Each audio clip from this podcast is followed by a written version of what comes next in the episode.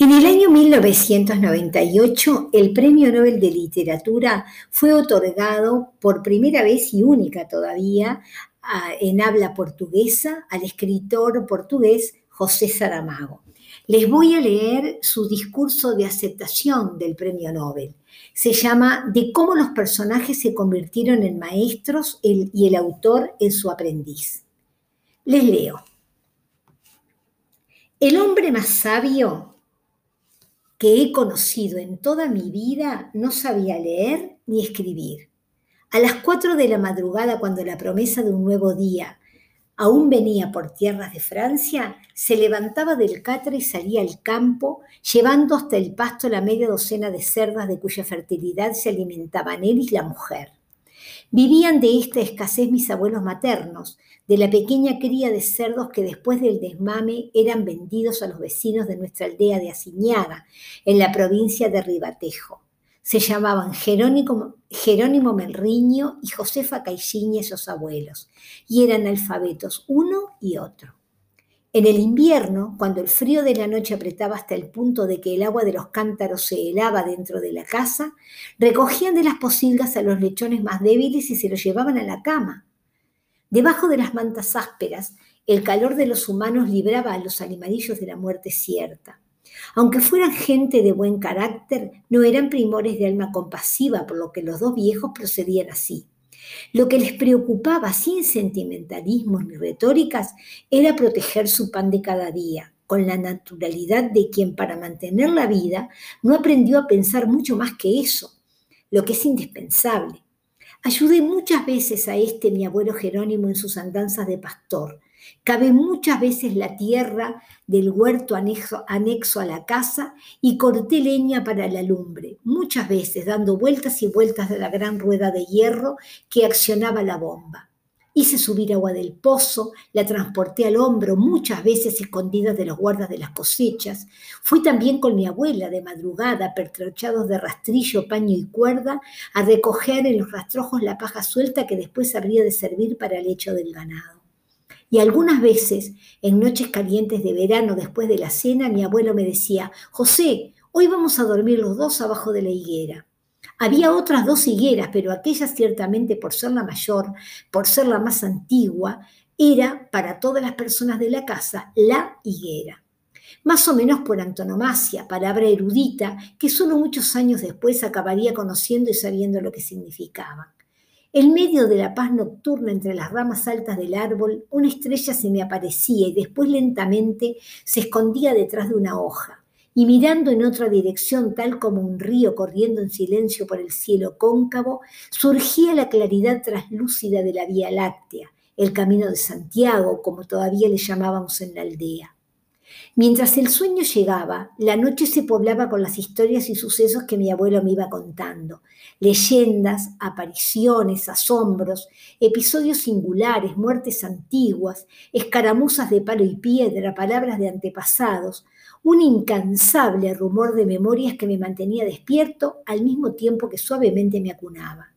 Nunca supe si él se callaba cuando descubría que me había dormido o si seguía hablando para no dejar a medias la respuesta a la pregunta que invariablemente le hacían las pausas demoradas que él calculadamente introducía en el relato. Y después, tal vez repitiese las historias para sí mismo, quizá para no olvidarlas, quizá para enriquecerlas con peripecias nuevas. En aquella, edad mía y en aquel tiempo de todos nosotros, no será necesario decir que yo imaginaba que mi abuelo Jerónimo era señor de toda la ciencia del mundo. Cuando con la primera luz de la mañana el canto de los pájaros me despertaba, él ya no estaba ahí. Se había ido al campo con sus animales dejándome dormir. Entonces me levantaba, doblaba la manta y descalzo, Siempre anduve descalzo hasta los 14 años, todavía mis pajas enredadas en el pelo pasaba por la parte cultivada del huerto a la otra, donde se encontraban las posilgas al lado de la casa. Mi abuela, ya en pie, desde antes que mi abuelo, me ponía delante un, un tazón de café con trozos de pan y me preguntaba si había dormido bien. Si le contaba algún mal sueño nacido de las historias del abuelo, ella siempre me tranquilizaba. No hagas eso, en sueños no hay firmeza. Pensaba entonces que mi abuela, aunque también fuese una mujer muy sabia, no alcanzaba las alturas de mi abuelo, ese que tumbado debajo de la higuera con el nieto José al lado era capaz de poner el universo en movimiento apenas con dos palabras. Muchos años después, cuando mi abuelo ya se había ido de este mundo y yo era un hombre hecho, llegué a comprender que la abuela, también ella, creía en los sueños. Otra cosa no podría significar que estando sentada en un, en una noche ante la puerta de su pobre casa, donde entonces vivía sola, mirando las estrellas mayores y menores de encima de su cabeza, hubiese dicho estas palabras. El mundo es tan bonito y yo tengo tanta pena de morir. No dijo miedo de morir, Dijo pena de morir, como si la vida de pesadilla y continuo trabajo que había sido la suya en aquel momento casi final estuviese recibiendo la gracia de una suprema y última despedida. El consuelo de la belleza revelada. Estaba sentada a la puerta de una casa como no creo que haya habido alguna otra en el mundo, porque en ella vivió gente capaz de dormir con cerdos como si fuesen sus hijos, gente que tenía pena de irse de la vida solo porque el mundo era bonito gente, y ese fue mi abuelo Jerónimo, pastor y contador de historias, que al presentir que la muerte venía a buscarlo, se despidió de los árboles de su huerto uno por uno, abrazándolos y llorando porque sabía que no los volvería a ver. Muchos años después, escribiendo por primera vez sobre este mi abuelo Jerónimo y esta mi abuela Josefa, me ha faltado decir que ella había sido, según cuantos la conocieron de joven, de una belleza inusual. Tuve conciencia de que estaba transformando las personas comunes que habían sido en personajes literarios y que esa era probablemente la manera de no olvidarlos, dibujando y volviendo a dibujar sus rostros con el lápiz siempre cambiante del recuerdo, coloreando e iluminando la monotonía de un cotidiano opaco y sin horizontes, como, como quien va recreando sobre el inestable mapa de la memoria la irrealidad sobrenatural del país en que decidió pasar a vivir. La misma actitud de espíritu que después de haber evocado la fascinante y enigmática figura de un cierto bisabuelo berebere, me llevaría a describir más o menos en estos términos un viejo retrato, hoy ya con casi 80 años, donde mis padres aparecen. Están los dos de pie, bellos y jóvenes, de frente ante el fotógrafo, mostrando en el rostro una expresión de solemne gravedad que es tal vez temor delante de la cámara. En el instante en que el objetivo va a fijar de uno y del otro la imagen que nunca más volverán a tener, porque el día siguiente será implacablemente otro día, mi madre apoya el codo derecho en una alta columna y sostiene en la mano izquierda, caída a lo largo del cuerpo, una flor. Mi padre pasa el brazo por la espalda de mi madre y su mano callosa aparece sobre el hombro de ella como un ala. Ambos pisan tímidos una alfombra floreada. La tela que sirve de fondo postizo al retrato muestra unas difusas e incongruentes arquitecturas neoclásicas. Y terminaba, Tendría que llegar el día en que contaría estas cosas. Nada de esto tiene importancia a no ser para mí.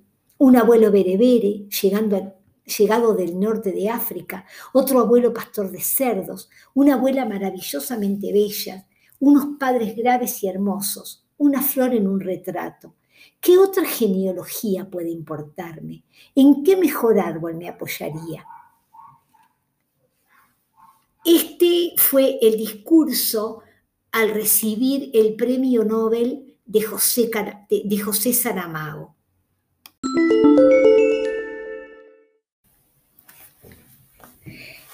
Vamos a dedicar el episodio de hoy a hablar de José Saramago. Saramago es un escritor que nació en Portugal en el año 1922 o sea que ya comenzaron a celebrar, ya comenzaron las celebraciones por el centenario de Saramago que se cumplen en noviembre del año próximo.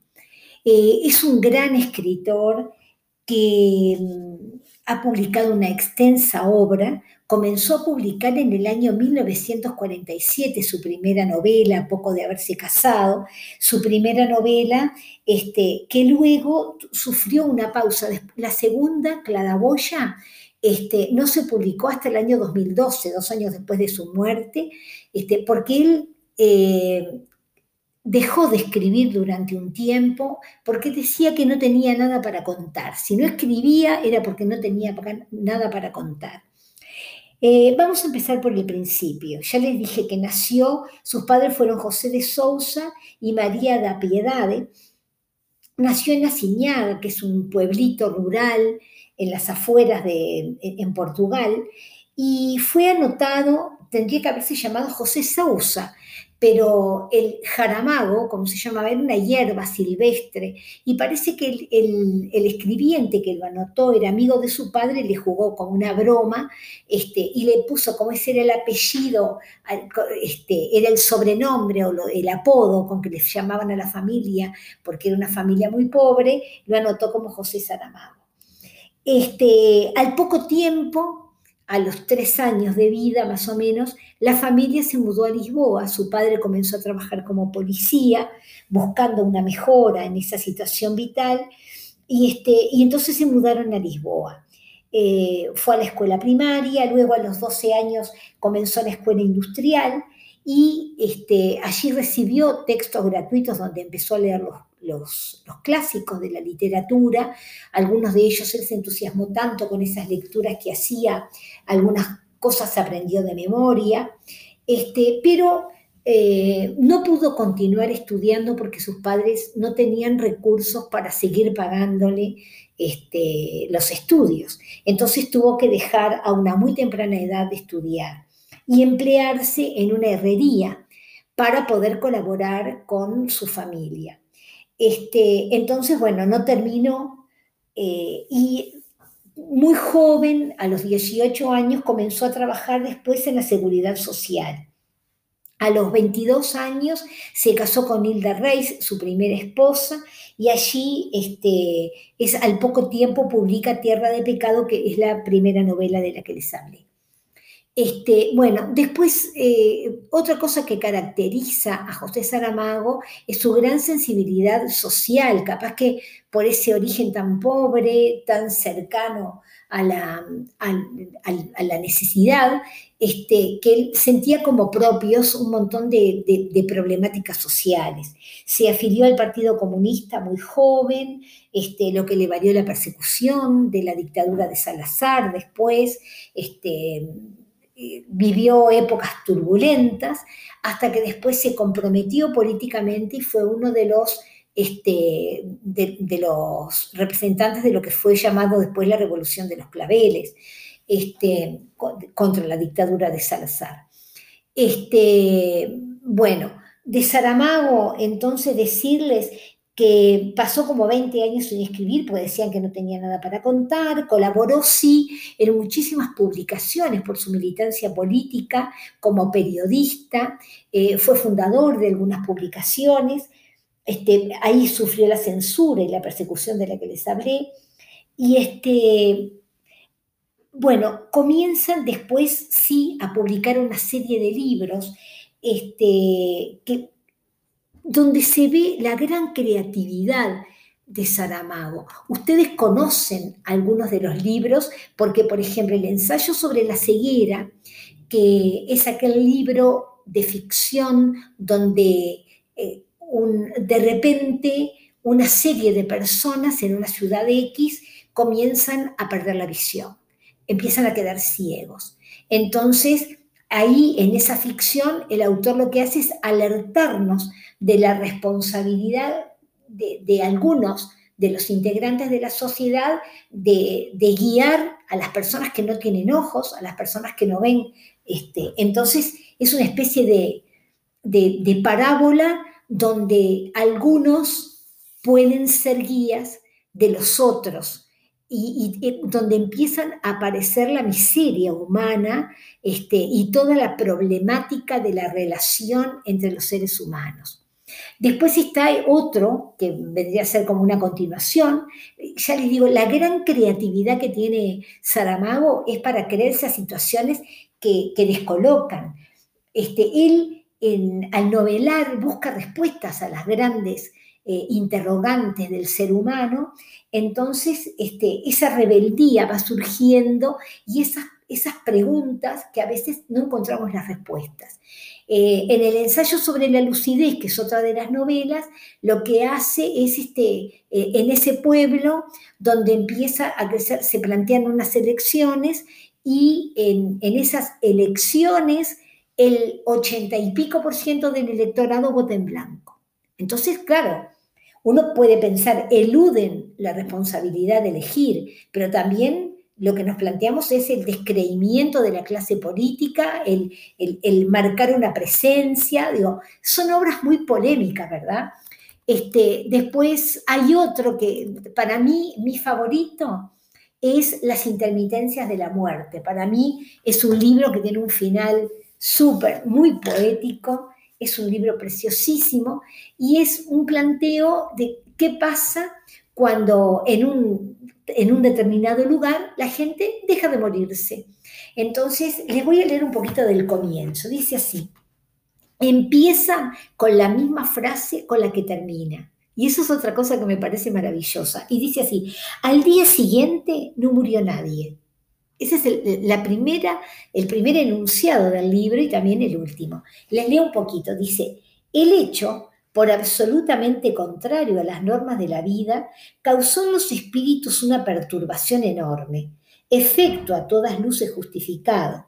Basta recordar que no existe noticia en los 40 volúmenes de la historia universal, ni siquiera un caso para muestra de que alguna vez haya ocurrido un fenómeno semejante que pasara un día completo con todas sus pródigas 24 horas, contadas entre diurnas y nocturnas, matutinas y vespertinas, sin que se produjera un fallecimiento por enfermedad, una caída mortal, un suicidio conducido hasta el final.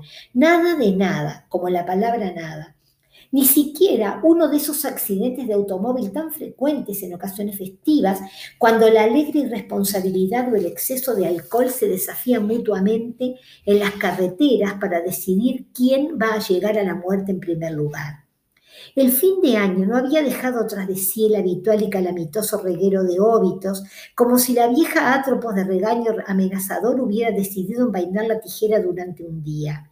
Sangre, sin embargo, hubo, y no poca, desorientados, confusos, horrorizados, dominando a duras penas las náuseas, los, bomberos extraían de la amalgama de, de destrozos míseros cuerpos humanos, que de acuerdo con la lógica matemática de las colisiones deberían estar muertos y bien muertos, pero que, pese a la gravedad de las heridas y de los traumatismos sufridos, se mantenían vivos y así eran transportados a, los hospitales bajo el, sonido dilacerante de las sirenas de las ambulancias. Miren que esto que les leí son dos o tres oraciones. Es más de una página, una carilla y media, pero también está eso, además de un exquisito lenguaje con una cantidad de términos que a veces nos hacen ir a buscar en el diccionario eh, ese, ese término, porque casi no lo hemos escuchado o desconocemos su significado, también juega mucho con los signos de puntuación, porque las pausas, las comas, los puntos este, son muy escasos a veces. Pero ya les digo, también lo que, lo que maravilla de Saramago es este, la creatividad para inventar situaciones, para ficcionar situaciones este, que a otro no se le, ha ocurrido, Por ejemplo, este, si hablamos de religión, de la religión católica, conocemos en, los libros este, matrices de la religión, como en la Biblia o en los evangelios, el, Evangelio según San Lucas, el, el Evangelio según San Marcos, pero ahí donde se cuenta toda la peripecia de Cristo, de, un montón de, historias. Sin embargo, ¿qué pasa cuando el que cuenta la historia es el propio Jesucristo? El Evangelio según Jesucristo es desde la mirada de Jesucristo mismo toda la situación eh, eh, de, los orígenes de la humanidad y del catolicismo, eh, pero desde su mirada, que es otra mirada diferente. Y eso es muy creativo. Otro libro, yo leí, por ejemplo, El viaje del elefante, que es allá situado en el siglo, creo que XVI o XVII, y donde en la época de los reyes, un rey de Portugal le manda de regalo a un rey, no sé si de Austria, este, un elefante y te cuenta toda la historia de la peripecia del viaje de ese elefante de una tierra a la otra, eh, con un montón de problemas en el, camino y, cómo las personas encargadas de llevarlo van sufriendo las distintas peripecias. Entonces, a veces a uno le resulta tedioso, pero también está eso de tan creativo y de uno quiere saber cómo termina. El Evangelio según Jesucristo le creó graves problemas a, Saramago, porque él era un ateo confeso y, este, y decía, el gobierno portugués este, vetó la presentación de este libro a un premio literario europeo, porque pensó que iba a ofender a, la gran cantidad de católicos. Entonces, este, en protesta, Saramago se fue de Portugal se fue a vivir a la isla de Lanzarote, una de las Islas Canarias, y nunca más volvió a, Portugal. Sin embargo, algunos teólogos, como por ejemplo este, Juan José Tamayo, que es un teólogo destacado, dice que, para él no fue una ofensa para el catolicismo el haber hecho un libro de ese tipo, sino que para él eh, Saramago dio del creador en ese libro una, este, una visión eh, de gran belleza, porque en uno de, sus partes dice que Dios es el silencio del universo y el ser humano es el grito que le da sentido a ese silencio.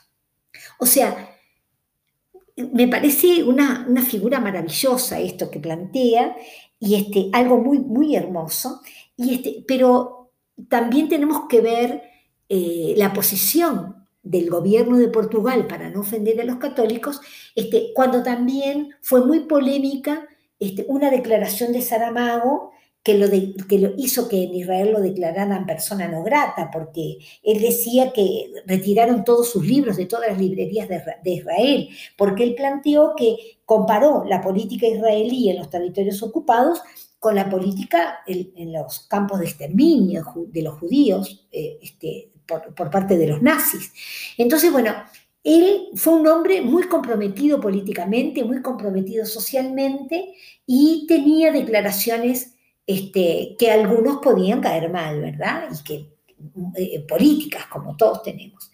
Entonces, bueno, em, voy a dejar por acá porque ya, ya, se está haciendo muy largo este, este episodio, pero quiero que convidarlos, invitarlos, conminarlos a que lean a Saramago. Busquen libros de Saramago, por ejemplo, ya yo les recomendé fervorosamente Las intermitencias de la muerte, que es un libro preciosísimo, pero también ya les digo, eh, el ensayo sobre la ceguera, del que hay una película muy linda filmada acá en Uruguay, ¿se acuerdan que estuvo Danny Glover y Mark Ruffalo filmando la película acá en Montevideo?